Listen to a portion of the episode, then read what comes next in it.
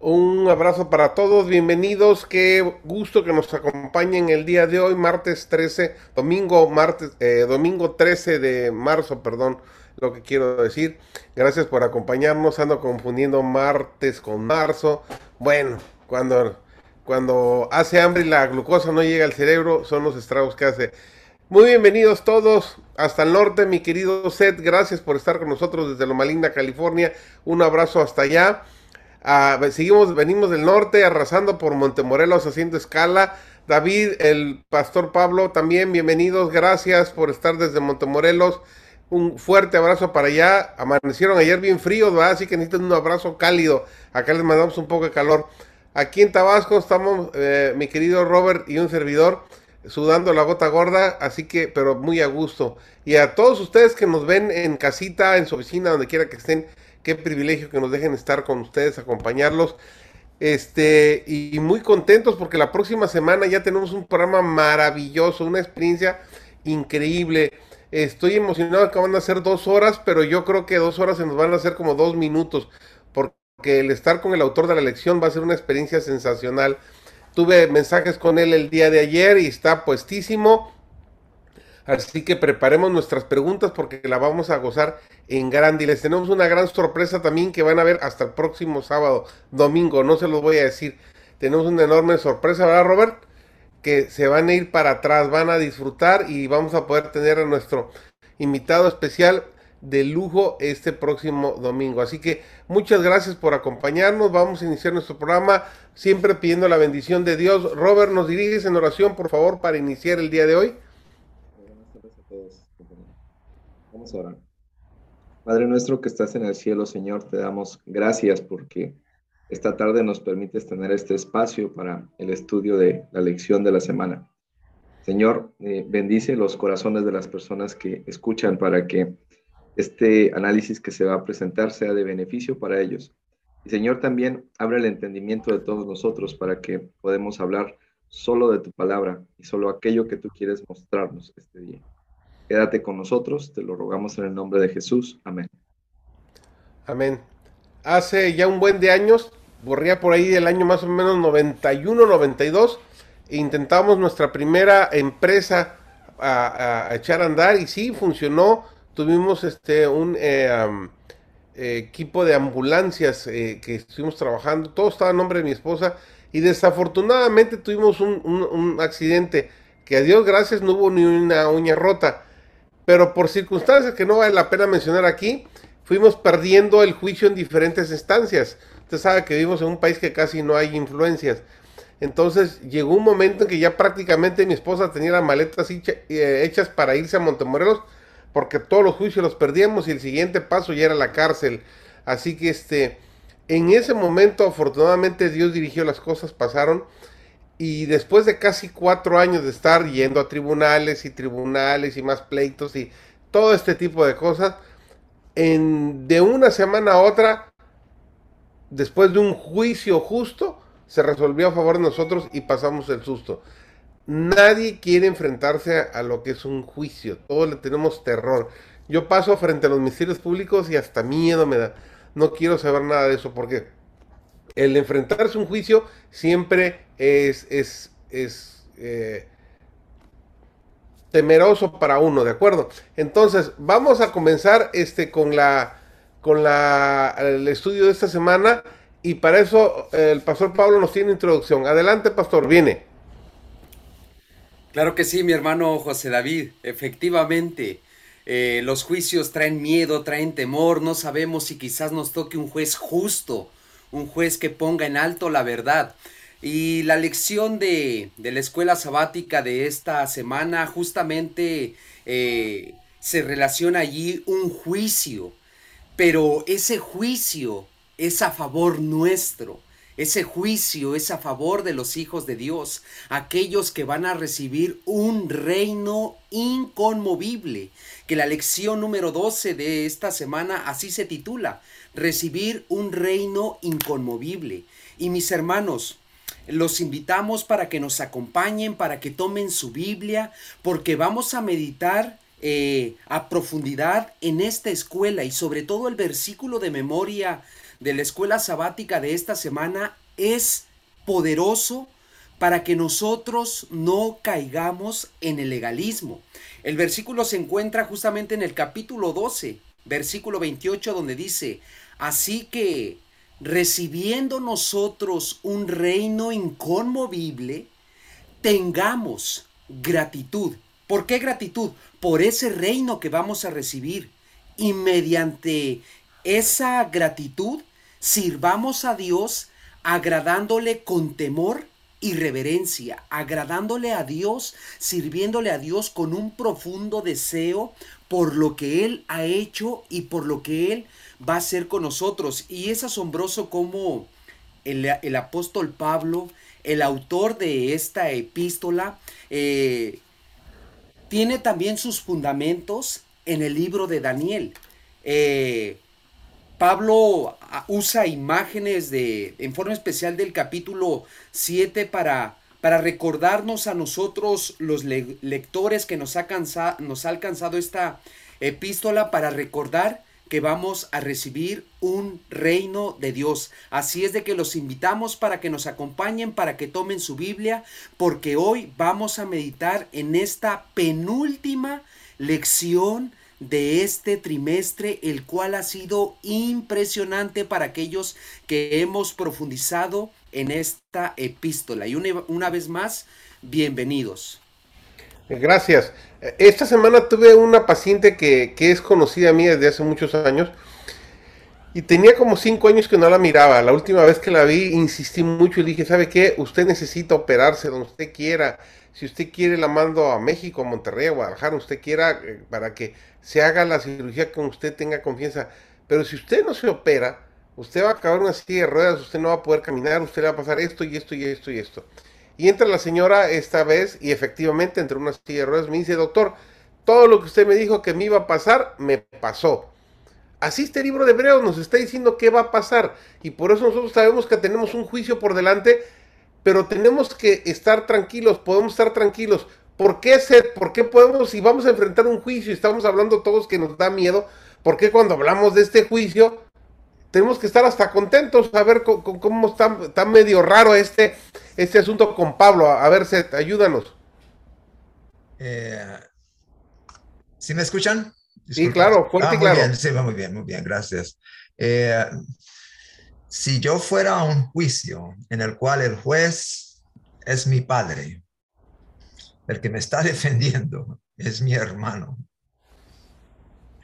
Y yo ya sé que tengo comprado, tengo una palanca tan grande que, que olvídate, he aceptado los términos y he aceptado todo, eh, sonriendo, o sea, ¿de qué, qué temor debo tener y a la situación eh, que tenemos en este caso, con Dios siendo y el acusador eh, no tiene cómo ganar, pero Dios siendo el juez, Jesús, nuestro abogado, nuestro intercesor, nuestro hermano, nuestro mejor amigo, nuestro, nuestro todo, eh, con pinches, porque tenemos una buena relación con Él. Eh, ¿Qué temor? Y ahí claramente se nos dice que no, no debiéramos tener temor. ¿O sí? ¿Alguien quiere añadir? Adelante, Roberto. Sí, este, qué bueno que lo puso en este contexto, Seth. Este, yo estaba tratando de imaginar este, por qué como humanos tenemos miedo este, a, a, estar ante un juez. Y tenemos miedo porque no conocemos al juez. Tenemos miedo porque quizás la materia legal que él este, maneje sea diferente a nuestro entendimiento. Entonces, eso nos, nos da temor, pero este, tomando el ejemplo de Seth, este, yo me pongo a pensar, por ejemplo, este, no sé, yo creo que les pasa a todos ustedes, cuando piensas en, un lugar de tranquilidad. Y te transportas a, este, a tu niñez, te transportas a un lugar donde recuerdas que estás bajo la protección de tus padres, este, tu cuarto, tu cama, y sabes que ahí este, ese lugar es para ti, siempre va a ser para ti y es un lugar seguro este, y e, ese lugar es tuyo, o sea, ese lugar es permanente. Así, este versículo que leyó ahorita Pablo dice, recibiréis un reino inconmovible, o sea, así es la promesa que Dios tiene con nosotros. Es el lugar que tenemos este, allá en el cielo para nosotros y que, este, que va a ser para siempre. Es, es, un lugar este, en el cual lo tenemos destinado. Entonces, como tal, al hablar de un juez y saber que es tu padre y saber que él tiene ese lugar para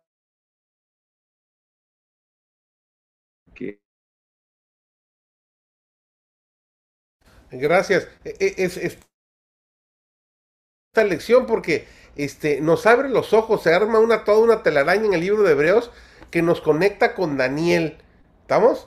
Que nos conecta con Daniel, nos conecta con juicio. Y, dices, todo este enredijo, ¿cómo es? No, es muy simple. Cuando comienzas a desmenuzarlo de a poquito. O sea, estamos pasando por una situación crítica ahorita, ¿verdad? Apenas como que medio queriendo salir del COVID. Ahí andamos que si con cubreboca, que si no, que si viajamos, que si qué complicado es.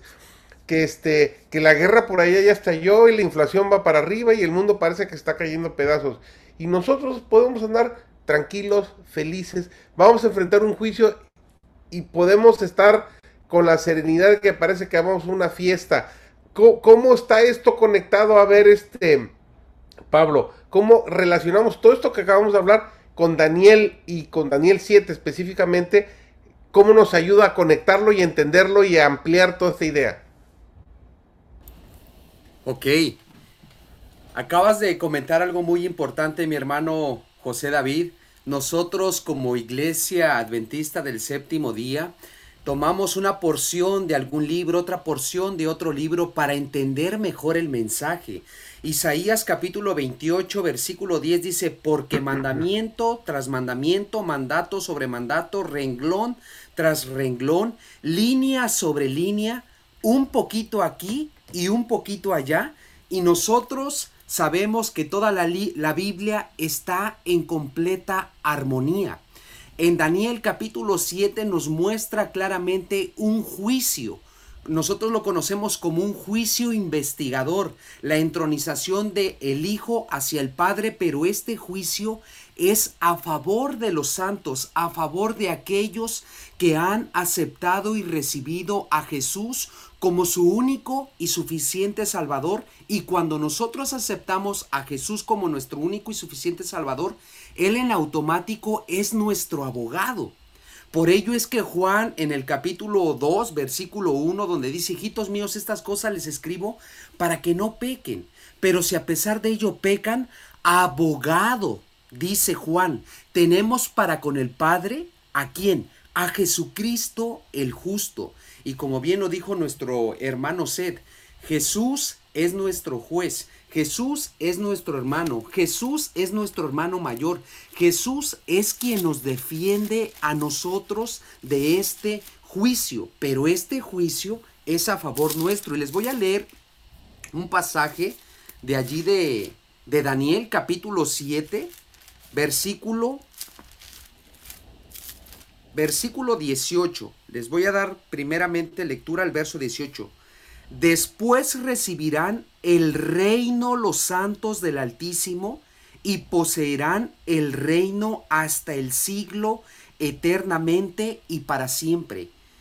Después, después de cuándo? Después de que se llevó a cabo este juicio investigador. Y ahora vean bien qué pregunta les voy a arrojar.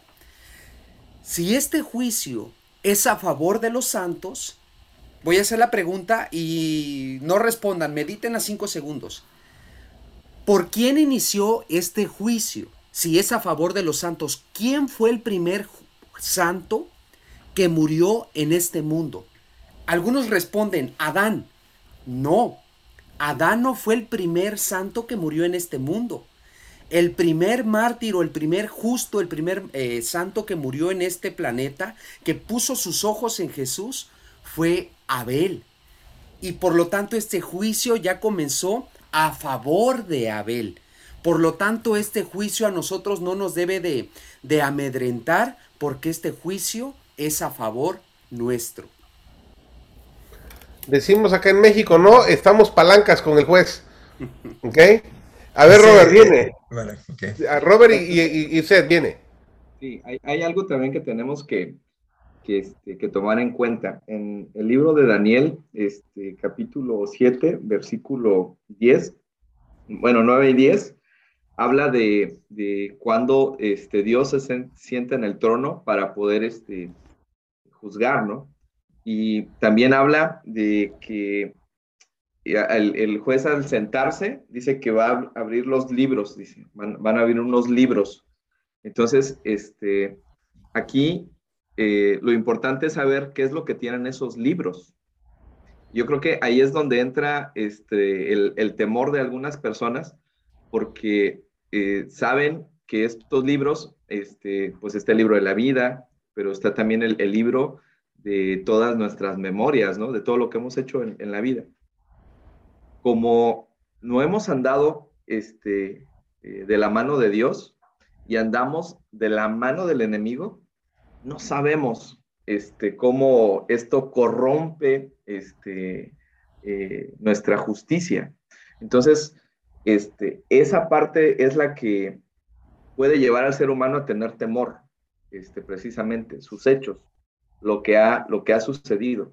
Y por eso es que este, mencionábamos este, en el principio, si tú conoces a Dios, vas a tener claro qué va a suceder este, en el momento en que estén diciendo, pues Roberto este, hizo tal o, cual cosa, ¿no? O sea, ya tienes a alguien que te está defendiendo. Pero si no lo conoces, si no conoces a este juez, pues va a ser difícil que tú tengas confianza en lo que, lo que, lo que va este, a suceder. Adelante, Seth, tenías un comentario también. Sí, en relación al, temor, uno de los temores o una de las razones por las cuales yo quiero ir al cielo es porque yo no quiero que vean mi libro, el libro de la muerte, lo que yo hice. Porque según tengo entendido, si, si yo estoy allí, pues es mi libro. Pero si yo no voy allí, quizás José va, va, va a decir, ¿por qué Seth no está acá? ¿Por qué ¿Qué le pasó? ¿Qué hizo? ¿Qué, qué? Porque vamos a ser jueces durante esos mil años. Durante esos mil años vamos a ser jueces, según la lección, lo que hemos estudiado esta semana. Vamos a estar viendo allí eh, y podemos ver, eh, seguro, si tenemos tecnología y, y, el 30 vamos a ver la tecnología y todo lo que, se puede hacer en esta tierra, imagínense en el cielo, cómo no habrá eh, de, lo que de lo que uno ha hecho, lo que ha pasado, y entonces digamos, ah, con razón, Seth no está aquí con nosotros. Alabado sea el Señor, es justo. Y, todo esto, entonces, eh, claro, eh, dan, a, mí el temor que tengo es ese, el que yo eh, trataré de, estar allí y es una buena excusa para ir al cielo, para mí. Ahora, de una porción que decía la lección de, resumen de lo que hemos estado hablando, dice, por consiguiente, este juicio es una muy buena noticia. Es que lo ponen tan positivo. Yo siempre, casi siempre, toda mi vida es el juicio final, la, el, es un miedo y estamos en los 2300 días y ya comienza y que... y, todo eso. Dice, este, este juicio es una muy buena noticia para los creyentes porque es un juicio que dictama a su favor pero no solamente los reivindica, reivindica, que, eso es eh, eh, emocionante cuando uno ha sido eh, acusado erróneamente y todo y, ah, es reivindicado, es, es, muy agradable. Es un juicio que derrota a su adversario, derrota, fuerte, una palabra fuerte, derrota a su adversario, el dragón, que está detrás de las terribles bestias que, que han perseguido a los creyentes en el pasado, en Daniel 7. Recuerden que al comienzo de Daniel 7 están las, las es terriblemente.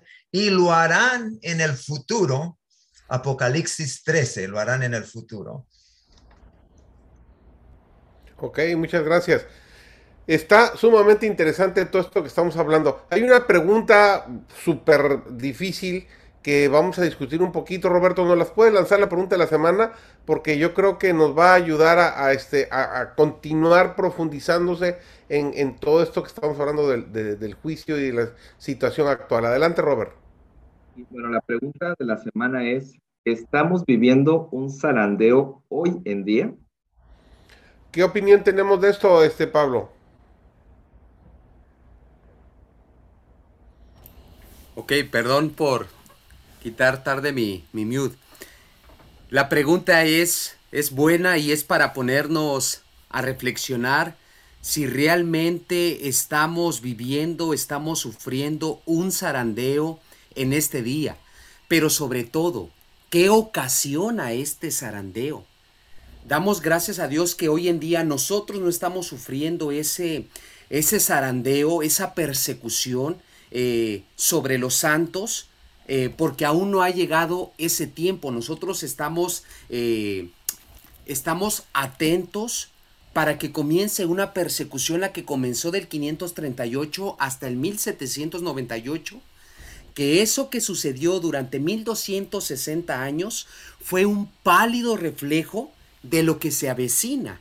Nosotros aún no estamos pasando por ese sacudón, e, eso que comienza a sacar a algunos hermanos, pero que también comienzan a entrar otros. Nosotros estamos preparándonos para que cuando venga ese sacudón, ese zarandeo, nosotros nos mantengamos con la vista puesta en ese reino inconmovible. Y lo que genera este zarandeo es el testimonio del testigo fiel de la iglesia laudicense, es decir, la verdadera fe en Cristo Jesús es lo que va a trastornar al mundo y sobre todo al adversario de nuestro Señor Jesús, a la serpiente antigua que es diablo y Satanás, que está detrás de estas bestias, detrás de estos gobiernos. Estos, estas bestias, estos gobiernos son títeres de Satanás, que se dejan guiar por ese mismo espíritu que, que dominó a los adversarios de nuestro Señor Cristo Jesús. Herodes eh, o el adversario de los cristianos, eh, Diocleciano, eh, todo es, ese tipo de personas que fueron en contra del pueblo de Dios, fueron dominados por el espíritu del enemigo y sufrieron el zarandeo. Por pura misericordia, ahorita todavía nosotros no hemos sufrido ese zarandeo global. Algunos quizás sí estamos sufriendo un zarandeo personal, porque sabemos que aquellos que miran a Cristo, que ponen la vista en, la, en, en la ciudad de Dios, del Dios vivo, Satanás los ataca, porque Satanás ataca a aquellos que quieren y que desean seguir a Cristo en este mundo para después seguir al Cordero por donde quiera que Él los lleve. Es correcto. Adelante, Seth, tu comentario. Eh, en relación al zarandeo, hablando como iglesia, quisiera que si pudiéramos verlo, el zarandeo como iglesia, en la última conferencia general, eh, algunos pensaban que hubo un zarandeo, un tipo de zarandeo por el asunto de la ordenación de la mujer y eh, división y todo eso. Ahora tenemos en este junio, este junio que viene, va a ser eh, la conferencia general de la iglesia y algunos piensan que quizás va a haber un zarandeo, un sacudón, el sacudir. La palabra este inmovible que, que trata la, la lección eh, en, inglés es eh, unshakable, o sea que no se puede sacudir, es la palabra, de shake, shake, you sacudir.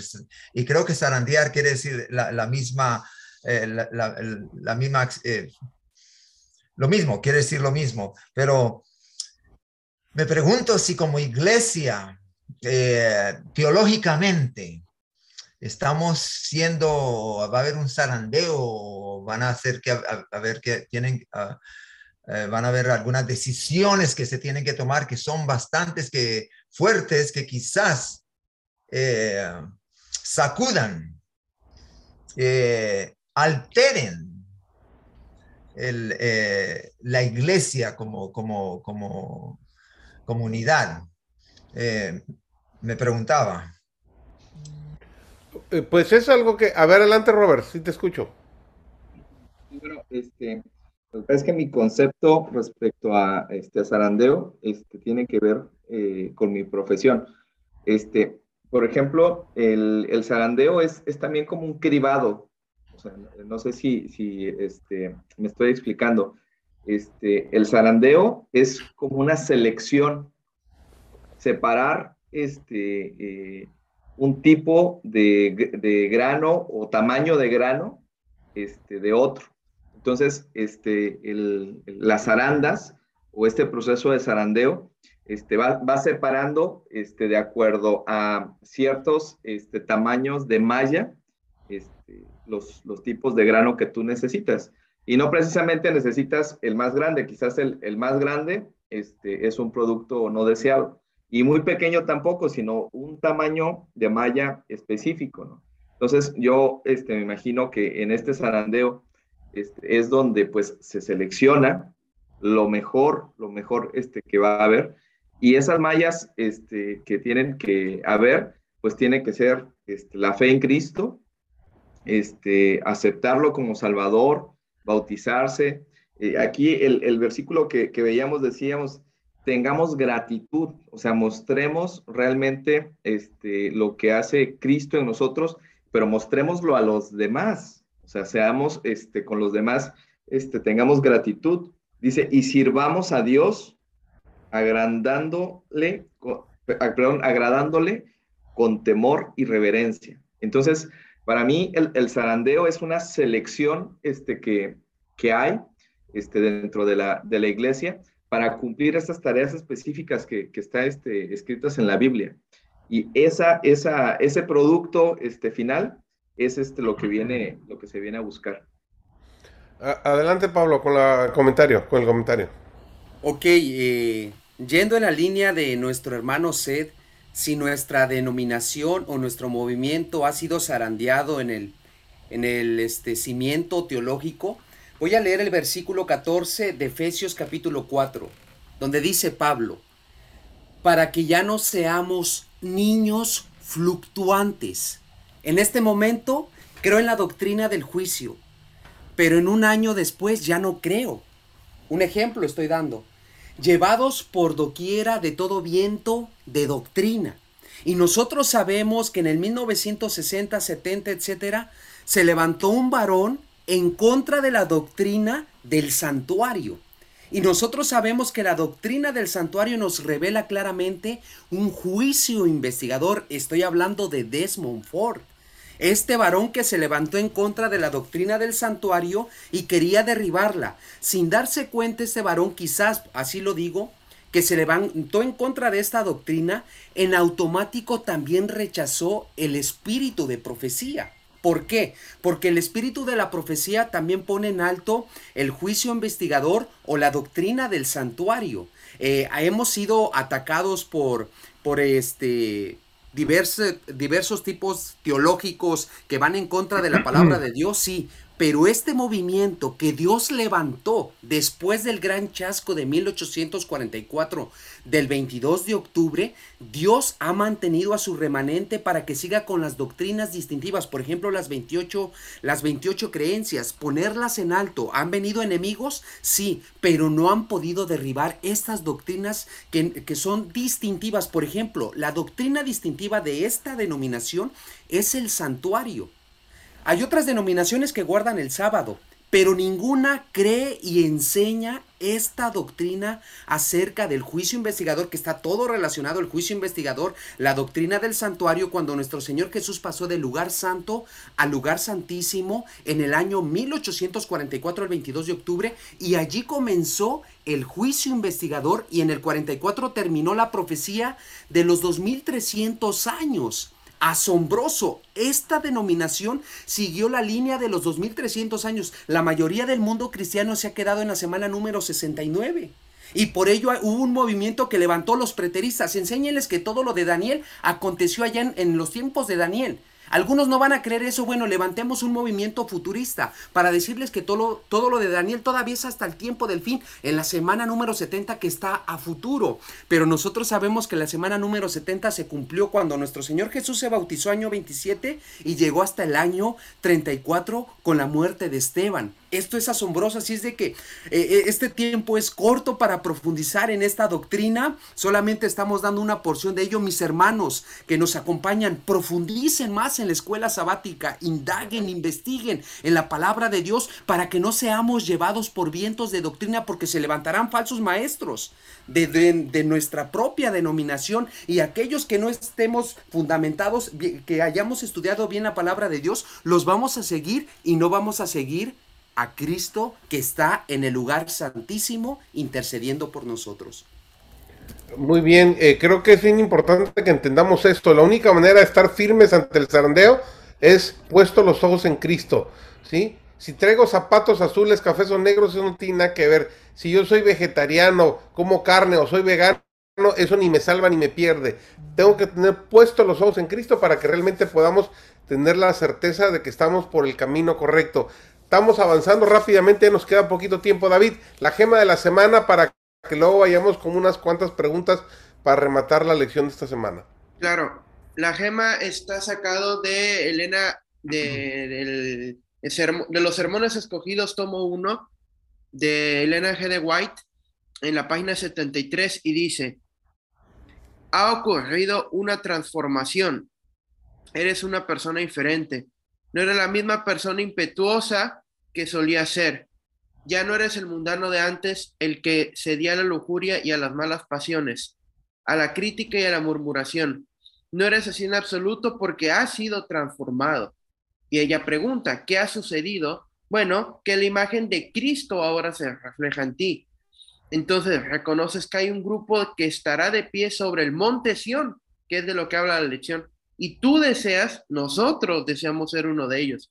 Y además, has decidido formar parte de este grupo. Es una motivación hermosa que nos habla de todo esto que hemos estado hablando y cómo podemos ser transformados, transformados a través del poder de Jesús. Ok, gracias. Mientras eh, prepara la, la, próxima pregunta, vamos a hablar rapidito sobre esta. Entonces, ¿por qué, Pablo, tanta gente le tiene miedo al juicio investigador? ¿Por qué cuando hablamos de este tema mucha gente se horroriza? ¿Yo puedo hablar? Adelante, ¿También? adelante. Adelante, David, y luego Pablo. Yo creo que hay veces de que nos gana el sentimiento de culpa. Estamos, a veces todavía tenemos un pecado escondido, o a lo mejor sentimos que todavía no estamos completamente santificados. Entonces, cuando pensamos de que, ah, no es que va a haber el juicio, está el juicio, entonces estoy, todavía escondiendo lo mío, lo que todavía tengo detrás, lo, como dijo el pastor en la semana de oración de Montemorelos, la capa que tengo encima todavía no la he tirado, todavía tengo esos impedimentos para confiar completamente en Jesús.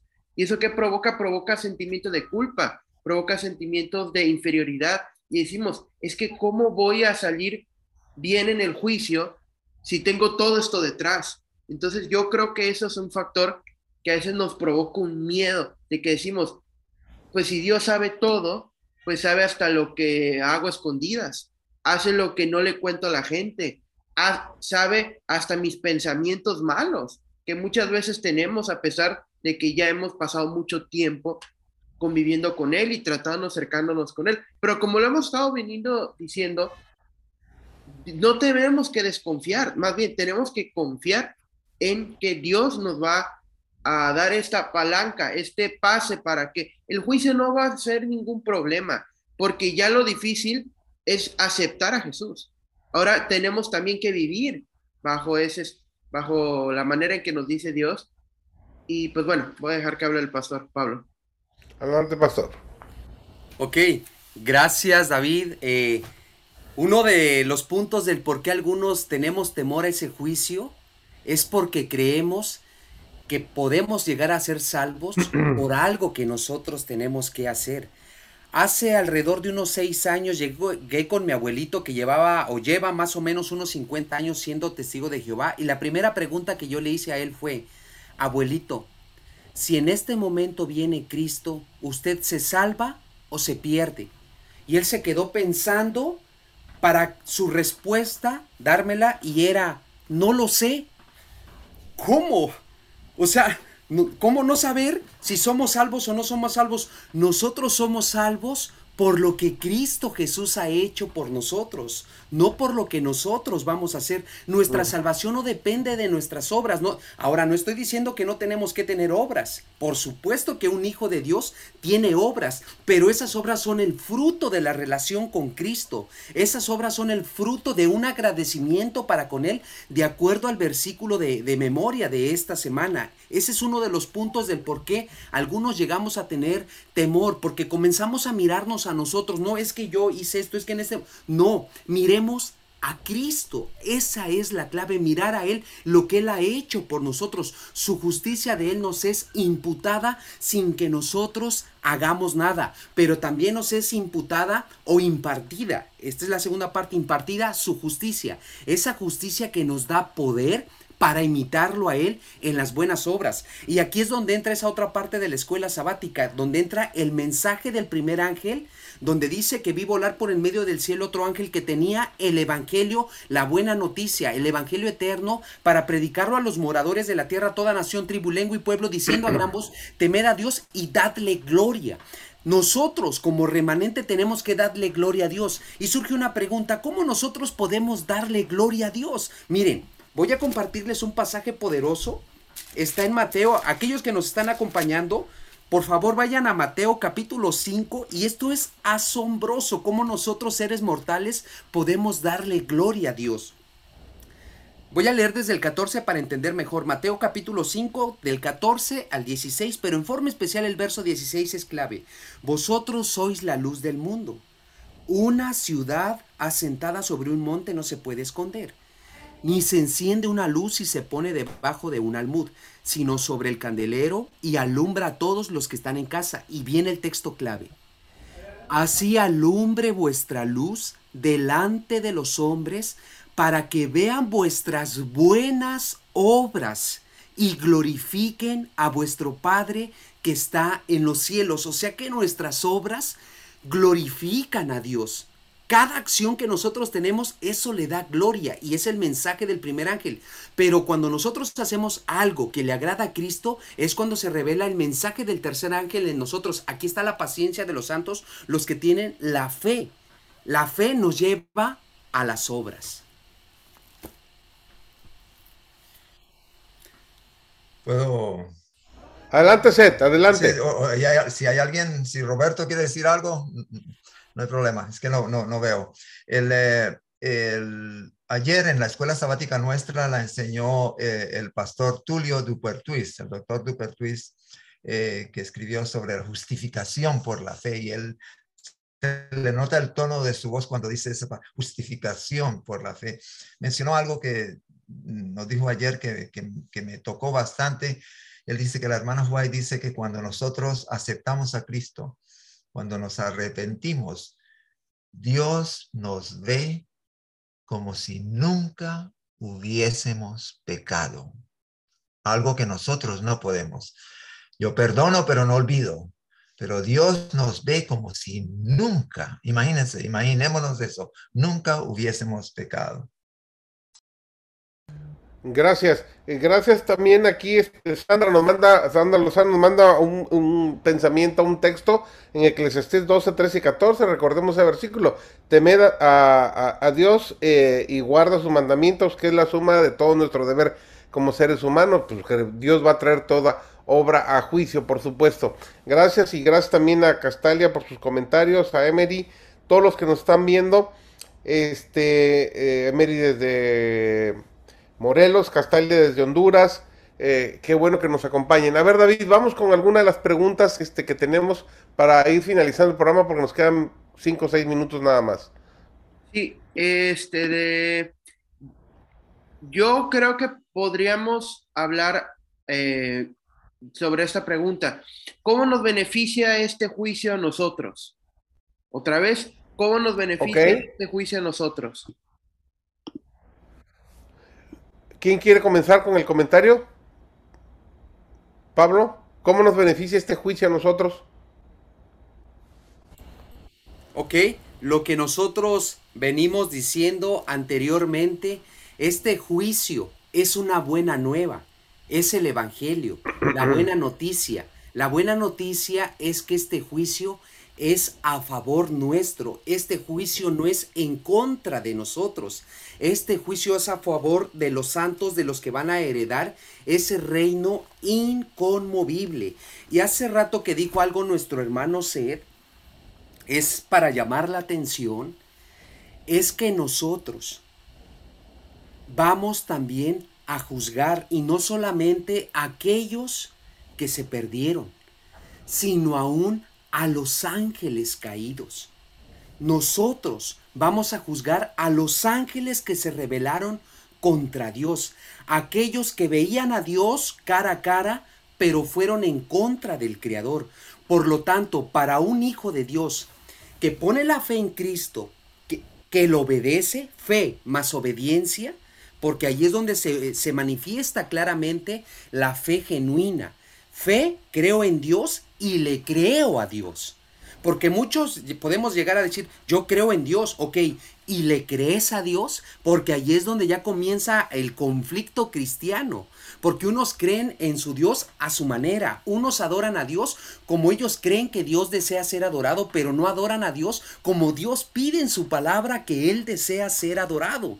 Por lo tanto, nosotros que adoramos a Dios en espíritu y en verdad, no solamente en espíritu, sino en verdad, ese juicio a nosotros no nos debe de traer miedo, temor, angustia, sino debe de traernos paz, tranquilidad, gozo y esperanza, porque muy pronto terminará ese juicio y vamos a heredar ese reino inconmovible. Adelante, Robert. Bueno, este, está interesante la, la pregunta porque ¿Cómo nos beneficia este juicio? Pues sabiendo de que va a haber justicia. Entonces, el primer beneficio que nosotros obtenemos sabiendo que Jesús es nuestro defensor es que sabemos que va a haber justicia. Este, nos beneficia también saber que Él va a ser el que nos va este, defender porque sabemos que Él ya él pagó por nuestros pecados como dijimos hace un momento, sí, vamos a hacer obras, vamos a glorificar a Dios, todo, pero lo principal este, de este juicio es que Él está abogando por nosotros y Él ya pagó el precio por todas nuestras este, inconsistencias. Este, este juicio también eh, nos beneficia porque vamos a recibir este, este lugar de paz, este lugar santo una ciudad santa. Cuando Jesús este, resucita y posteriormente cuando asciende al cielo, este, en ese contexto es cuando eh, en, en, Hebreos capítulo 13, versículos 22, le están diciendo a los hebreos, vosotros en cambio os habéis acercado al monte Sión, dice, a la ciudad del Dios vivo, Jerusalén la celestial, a la compañía de muchos millares de ángeles. Este juicio precisamente nos acerca al cielo. Este juicio nos transporta al resultado que va a haber este, después de estos mil años. Para mí es muy simple el beneficio del, del juicio. ¿Por qué? Porque uno nos libera de la culpa que venimos cargando como pecadores. Dos, es nuestro pasaporte para poder tener la entrada al cielo. Tres, es un juicio que sabemos que tenemos ganados porque estamos súper palanca con el juez. Entonces, el beneficio es por todos lados, ¿sí? Un gran abrazo a, este, a, Blanca Ponce, a California, al doctor a Santiago Cruz que nos está viendo aquí de esta comitán también, a Miguel Córdoba, qué gusto que nos acompañen. La última pregunta, David, para terminar. Sí, ahí voy y dice, ¿Por qué es tan importante que Dios lleve un registro en nuestras lágrimas? Yo que, ¿Por qué es tan importante? Ajá. Sí, yo, yo quiero decir algo, pero que hable otra persona primero. habla tú y, ya los demás complementamos. Ah, bueno, bueno, está bien. Es que a mí me, me parece interesante en la parte del viernes donde vienen las preguntas para dialogar. Y justamente aparece esta pregunta y aparece entre paréntesis el Salmo 56.8. Y dije, ah, pues Vamos a ver qué dice ese salmo para darme una idea del contexto. Y decía, mis oídas tú has contado, pon mis lágrimas en tu redoma, ¿no están ellas en tu libro? la radoma es una, es como una vasija que se utilizaba en la antigüedad, que era, tenía una base ancha y se iba haciendo más, ¿cómo se llama? Como que más angosta, era como un jarrón o en el presente, podríamos decir, y bueno, tenía un mango. Antes hacían, primero se hacían de cerámica, luego se hacían de vidrio. ¿Por qué voy con esto? En ese tiempo, en esa época, ahí la gente guardaba líquidos, es decir, guardaban aceite, guardaban agua, guardaban, etcétera, etcétera, etcétera. me parece interesante la aplicación de esta palabra. Hay otras traducciones donde se dice que lo guardas en tu botella o lo guardas en tu odre. Pero yo lo que voy es que es una metáfora. Poner las lágrimas o guardar las lágrimas de una persona, yo lo interpreto como que de cierta forma Dios guarda, es Dios, o sea, Dios nos conoce, ¿no? O sea, había otra pregunta después de esa lección que dice, eh, si Dios lo sabe todo, ¿cuál es el propósito de estos libros o registros? Yo creo que lo que pasa es que Dios guarda esas experiencias, porque cuando, como estamos diciendo, nosotros vamos a juzgar primero a los, a los que, a los no salvados, pero luego también vamos a, dígame si me equivoco, vamos a hacer el juicio, o sea, vamos a ver los libros y ahí vamos a ver este, de esos momentos en los que Dios intervino y vamos a decir, qué grande es Dios que cuando esta persona sufrió, tenía esta situación tan triste, la metáfora de las lágrimas, nosotros podemos decir, qué grande es Dios. Entonces, yo creo que esa es la manera en la que podemos aplicar esto de las lágrimas y por lo cual es importante. No es tanto el hecho de llorar, sino es del sufrimiento, el oprobio que que sentimos a veces los hijos de Dios cuando nos ataca el enemigo. Ok, adelante. ¿Hay algún otro comentario? Adelante, Robert.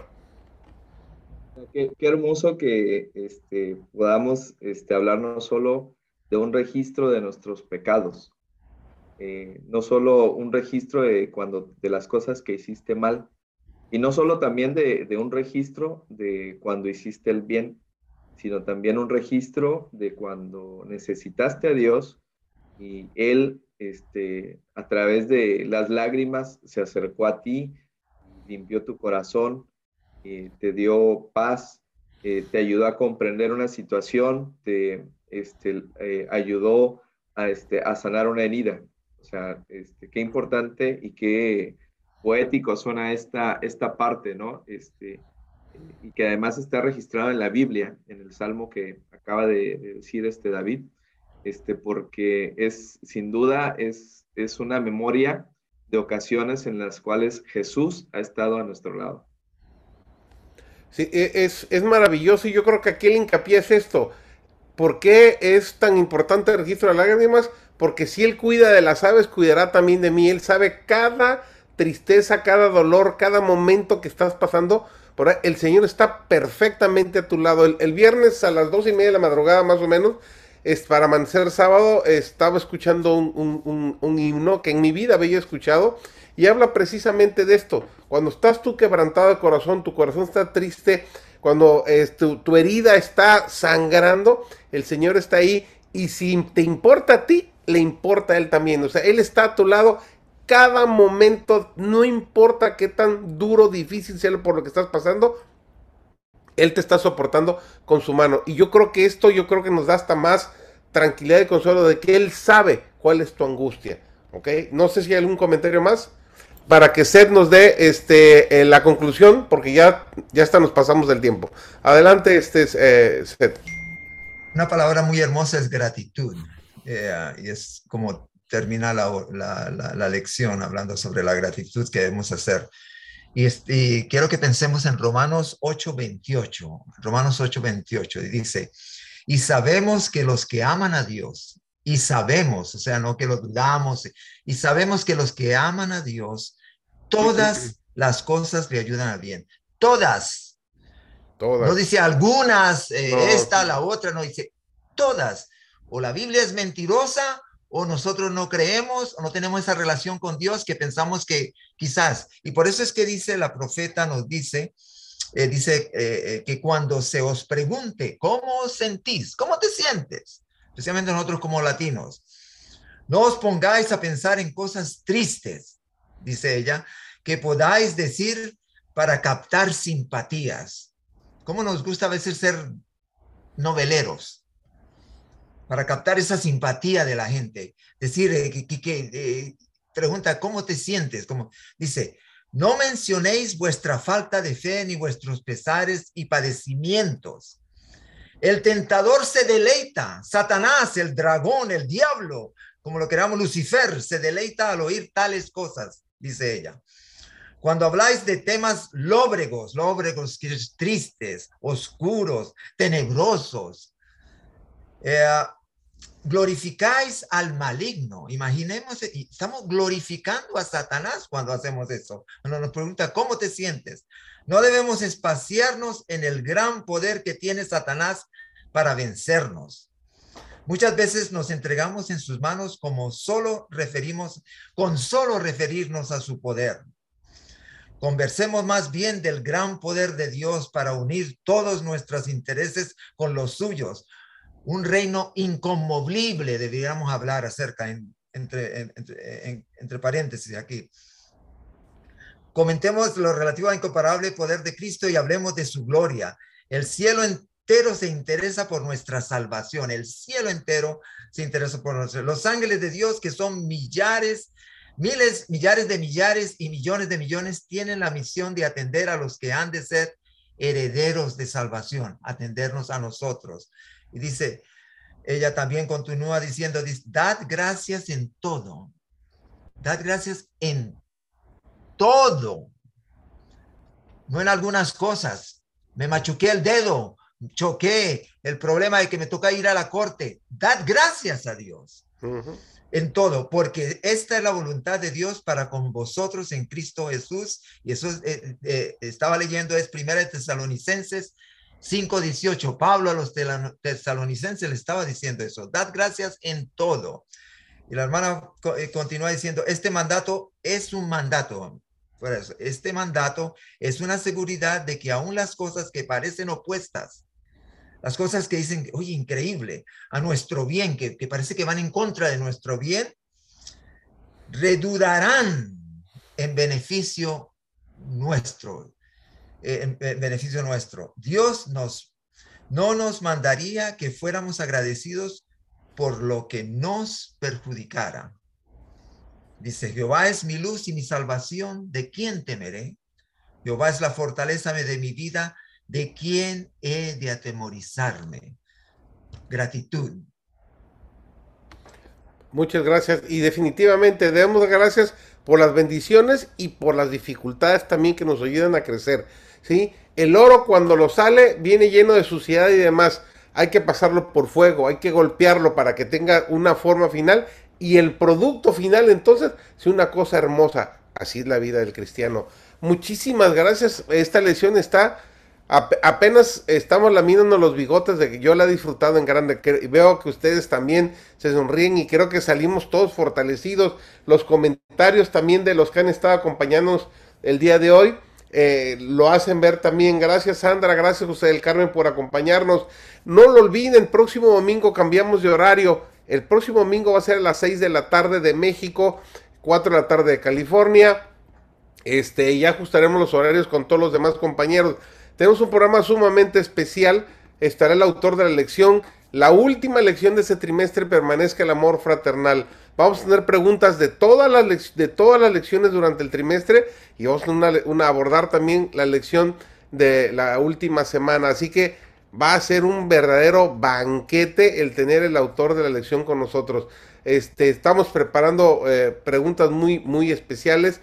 Creo que lo vamos a disfrutar. Inviten sus amigos porque es una oportunidad de oro. No es tan fácil tener el autor de la lección con nosotros y lo vamos a tener. Seth ya lo vivió allá en California y lo disfrutaron en grande. Es un tipo maravilloso, accesible y tiene una facilidad para contestar las preguntas con Biblia en mano que nos va a, engordar los huesos a todos. Así que este, gracias a todos ustedes que nos estuvieron acompañando durante el día de hoy. Como ya dije, en la próxima semana la última lección será permanezca el amor fraternal. Gracias, este, Seth, gracias, Pablo, gracias, Roberto, gracias, David.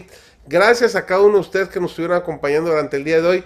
Fue sumamente interesante, ¿verdad? Nos acompañaron Castalia desde Honduras junto con Sori, que hoy no se pudo conectar allá en, California también, aparte de Sed, estuvo Blanca, eh, muchos de nuestros amigos también aquí en la ciudad y lo hemos disfrutado en grande. La próxima semana va a ser una verdadera fiesta, no, no, no nos lo vamos a acabar. Vamos a pedirle a, este, a David que ores, por favor, para terminar el programa del día de hoy. Claro, vamos a orar. Padre nuestro que estás en los cielos, santificado sea tu nombre. Gracias porque nos permites estar eh, aquí porque pudimos eh, estudiar tu lección. Aprendimos mucho, nos quedamos con gozo en nuestros corazones por el aprendizaje, por esas bendiciones que nos das, que no comprendemos cómo es que podemos tenerlas. Gracias por todo, Señor, y que podamos esta semana que apenas está iniciando, podamos aprovecharla al máximo, acercarnos mucho más a ti para sentir tus bendiciones incluso más cerca. Gracias por todo, Señor. En el nombre de Jesús. Amén. Amén. Muchísimas gracias nuevamente. 20 de marzo, 6 de la tarde. Félix Cortés Valles, Félix Jadid Cortés Valles, el autor de elección, estará con nosotros. Un fuerte abrazo para todos, bendiciones y que tengan una maravillosa semana con la bendición de Dios. Hasta el próximo domingo.